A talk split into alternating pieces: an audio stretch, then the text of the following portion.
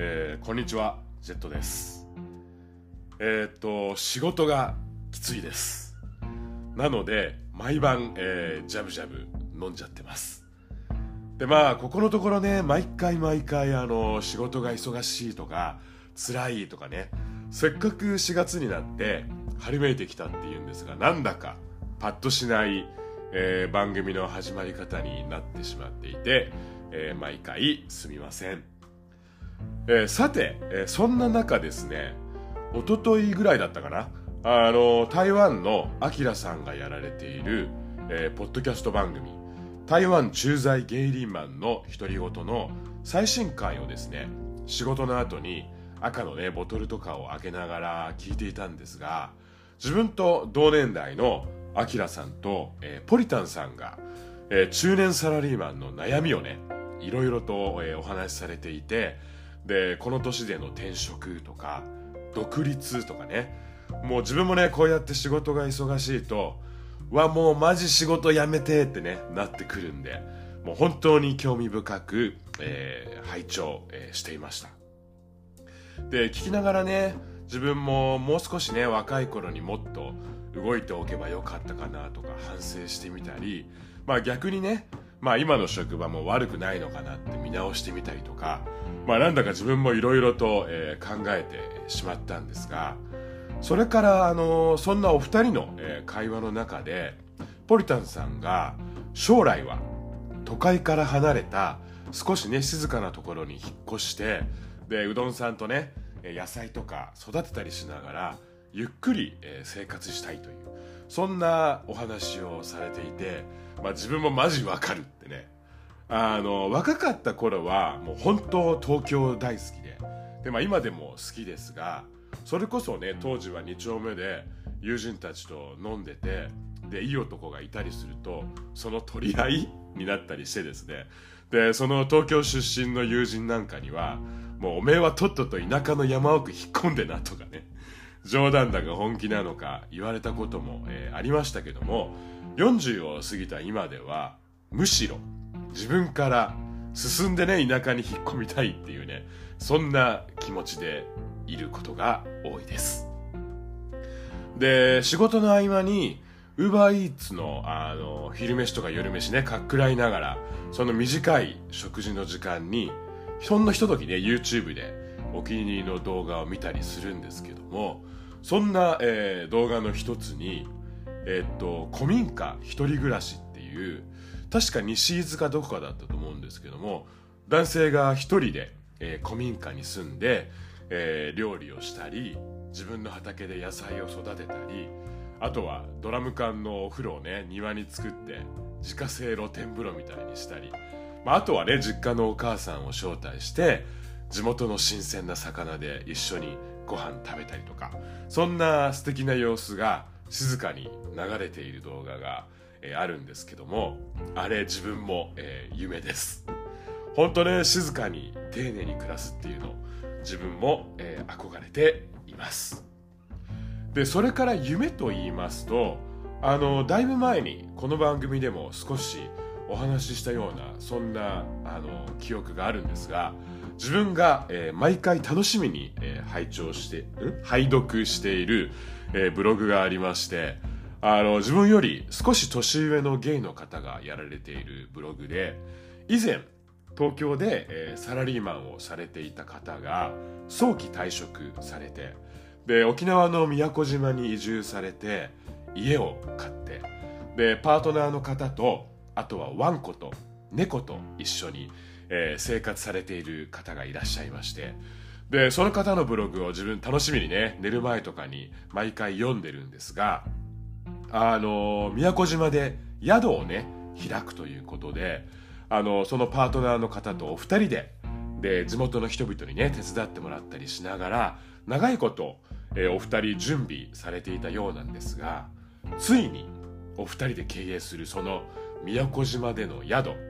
ビラっていうんですかね。それをですねついに2月にオープンすることができたそうで。あの自分もねそのブログを読みながらなんだか他人事ながらとても嬉しかったんですがそんな写真を拝見するとですねその宿というかビラあの青をね基調にしたあのデザインでお部屋もねあの家具も内装もシンプルでおしゃれで。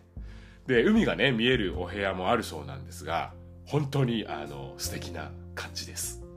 こうやってね無事にオープンにたどり着くまでにお二人きっとねいろいろご苦労がいっぱいあったと思うんですけどもその一方でねゲイのカップルがお二人でこうやって移住してで宿までオープンさせちゃうっていうね、まあ、そのエネルギーというかねなんだかもう本当かっこいいなと。勝手ながらねそのブログを読んで元気をいただいた気がしています。あの次のバケーション自分もね沖縄に行く機会があったらぜひね宮古島でこの宿に泊まってこの部屋でぼーっとね遠くの海を眺めながら、えー、過ごしたいなとか、えー、夢見ています。でそれでそのゲイの方のブログにあの予約が入ったりキャンセルが入ったりとか一喜一憂してますと、えー、そんなことが書かれていたんであのこのお二人のことは自分全く直接は存じ上げないんですがここでね勝手に、まあ、応援の気持ちも込めて、えー、宣伝させていただきたいなと思いました、えー、名前が、えー、ビラ・アズーラという宿で、えー、ウェブサイトはえっ、とですねアズーラ .jp azzurra.jp だそうです。で、ウェブサイトによると、もちろん LGBTQ フレンドリーで、ペットもフレンドリーだそうです。えホテル予約サイトのじゃらんや、えー、booking.com でも、えー、予約できるようです。えー、7月まで、えー、全国旅行支援対象だそうなので、もしよかったら、えー、ぜひ、えー、チェックしてみていただければと思います。えー、ということで、えー、今回も、えー、独占中年男子の30分始めていきたいと思います、えー、この番組は、え、40半ばのおっさんが、え、中年男子の日頃の思いや悩み事だったり、え、時には懐かしい昭和ネタやゲイオカマネタなどを同じくおじさんおばさんと呼ばれる、え、中年世代の人々やあるいは中年予備軍の人々と共有しながらえ、中年芸が一人で語る、え、かなり緩めのトーク番組となっております、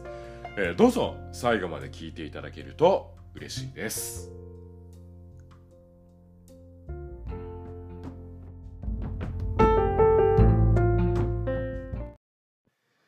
えー、っといただいていたお便りを、えー、ご紹介します。オランダにお住まいのデンハーグのカズさんから、えー、以前の配信でね自分がコロナ前はあのオスカーにかこつけてパーティーに参加したりあとはパーティーを開いたりしていたみたいな、えー、そんなお話をしたんですがそれに対していただいたお便りです、えー、ジェットさんこんにちは、えー、オスカー発表されましたね、えー、パーティー好き、えー、何かと理由をつけて集まりたがるオカマたち、えー、オスカーパーティーを楽しむっていうあたりでくすっと、えー、笑ってしまいました、えー、ヨーロッパではユーロビジョンソングコンテストというオカマが大好きな、えー、音楽祭があります、えー、僕らのゲイ仲間でも毎年ビューイングパーティーを楽しんでいますよ、えー、どこでも一緒ですね、えー、Everything Everywhere All at Once、えー、今年のオスカーを席巻しましたね。え主演女優賞に輝いたミシェル・ヨー僕も好きな女優さんです。えいにしえの Crouching Tiger, Hidden Dragon で好きになりえ最近では Crazy Rich Asians が良かったですね Everything Everywhere All at Once の大活躍とともに私的には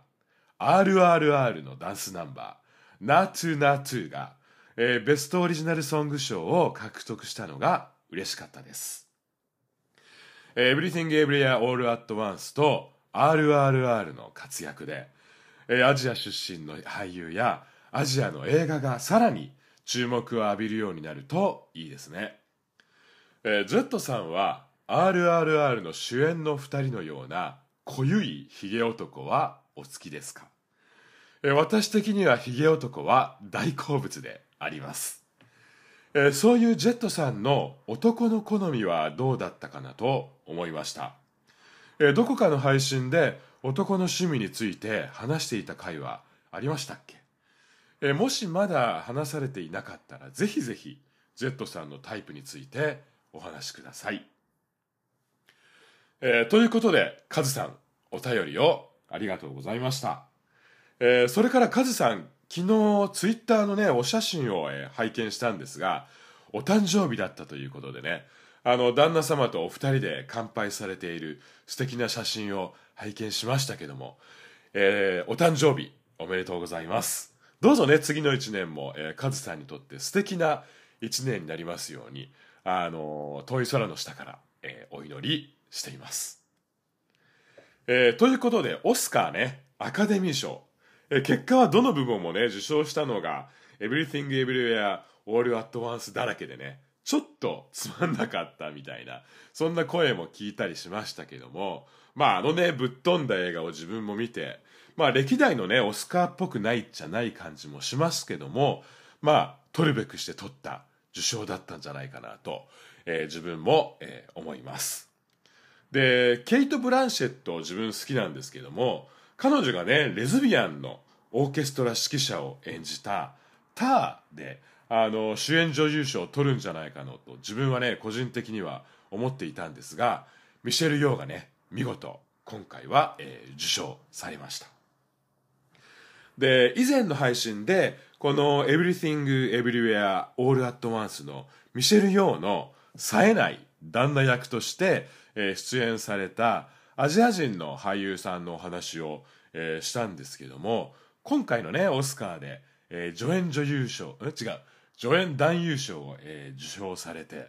で彼のね受賞のスピーチも聞いていて本当涙涙だったんですけどもまあなかなかねハリウッド営業映画業界でマイノリティと呼ばれるアジア人のね活躍する場が少ない中でこうやってねミシェル・ヨーと一緒に W で、えーアジア人がねアカデミー賞を受賞するっていうのは本当意義のあることでね。あのカズさんがお便りの中であのユーロビジョンってねあのヨーロッパの音楽祭のことを書いてくださっていましたけども確かこの音楽祭10年ぐらい前にそのユーロビジョンで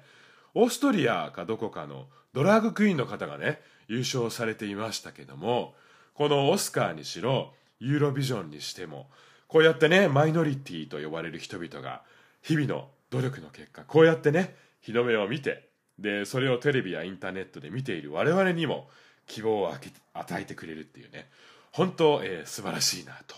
思いながら、えー見ていました。で自分この今回ね助演男優賞を取った俳優さんを以前の配信でジョナサン・キー・クワンって、えーご紹介したんですがあのこの名前彼がねアジア人としてあまりにもアメリカのハリウッドで、えー活躍する場所がなくしょうがなくね欧米風の名前にしようということでつけた名前だったっていう、えーそんな背景があったらしく自分もねそういった背景を知らずに、えージョナサン・キー・クワンと、えー紹介してしまいましたけども今回のねオスカーでは、えー彼の本名の、えーキー・ホイ・クワンが、えー今回のね受賞の発表でも使われていてあの自分もね改めてここでキー・ホイ・クワンさんとして、えー紹介させていただきたいなと思います。あの40年近く前からねグーニーズやインディ・ジョーンズにね出演されていたアジア人の、えー希望の星の、えー俳優さんです。でそれから、えー今回、えーカズさんからいただいたお便りにはインド映画「RRR」の主演の2人のようなひげの濃ゆい男はお好きですか、えー、Z さんのタイプについて教えてください。というそんな、えーご質問を、えーいただきました。あのナートゥーねあのオスカー受賞で授賞式でも主演のあのひげのがたいの良い2人が踊るのかと思いきや違う人があの舞台には出てきていましたけども自分もあの曲は、まあ、映画も好きでしたけどもあの曲は本当好きでねあの繰り返し聴いちゃうなんだかね中毒性のある曲だなと、思うんですがさてそのヒゲの男ですがもう自分もヒゲは、えー大好物ですあの今まで付き合ってきた人たちを、えー思い返してみるとヒゲ率、えー、かなり、えー、高いです。まあ、というかね、ヒゲが生えてない相手には、まあ、武将ヒゲとかでもいいから、ちょっとヒゲ生やしてみてよとかね、お願いしたことも何度と、えー、あります。で、それから好きなタイプなんですが、まあ、あの、ルッキズムとかね、エイジズムの話ではないんですけども、本当自分の個人的な好みの話であるんですが、若い頃は、もう本当にね、年上の人が好きで、で、自分より体格、え滑腹の良い年上の人に憧れて、よく目で追っていた、そんな覚えがあります。で、特に大学生とか社会人になったばかりの、ばかりの、え頃は、まあすでにね、いろいろな経験をして、で、世間を知っていて、で、それなりに経常力もある。そんな頼れる大人に憧れていたのかもしれません。で、ただそれからもう20年以上経って、もう自分がそれこそね、その当時付き合っていた年上の人たちの年齢になってくると、もうそんなね、年上だった人たちのシェアがだんだん減ってきてですね、で、逆に年下でもね、自分にないものを持っている人だったり、憧れる、かっこいいなと思える人はいっぱいいることに、えー、気づきまして、まあね、友達に言われると、おめえは誰せんかっていうことになるんですけども、まあ見た目はね、ヒゲがある人が好みっていうのは、まあ今も昔も、あの、変わらないですけども、まあ見た目はそこそこね、極端じゃなければ、がっちり一人、人でも、ぽっちゃりしている人でも、細身の人でも、まあ体型は全く気にならなくなりました。気にしなくなりました。まあなんだか偉そうに言ってますけども、まあ年をね、取れば取るほど、相手の外見や年齢より、内面をね、重視するようになってきたのかなと思っています。で、なのでね、こんな40過ぎた年になって、友人とかと飲み屋でね、どんな人タイプだったっけとか、そんな話になった時に、で、自分は、えー、っと、まあ、人に優しい、誠実な人かなとか、そんな風に答えたりすると、まあ、友人たちには、うぜえとかね、おめえいい年していつの時代の乙女ぶってんのよとかねそんな感じで突っ込まれちゃったりしますけども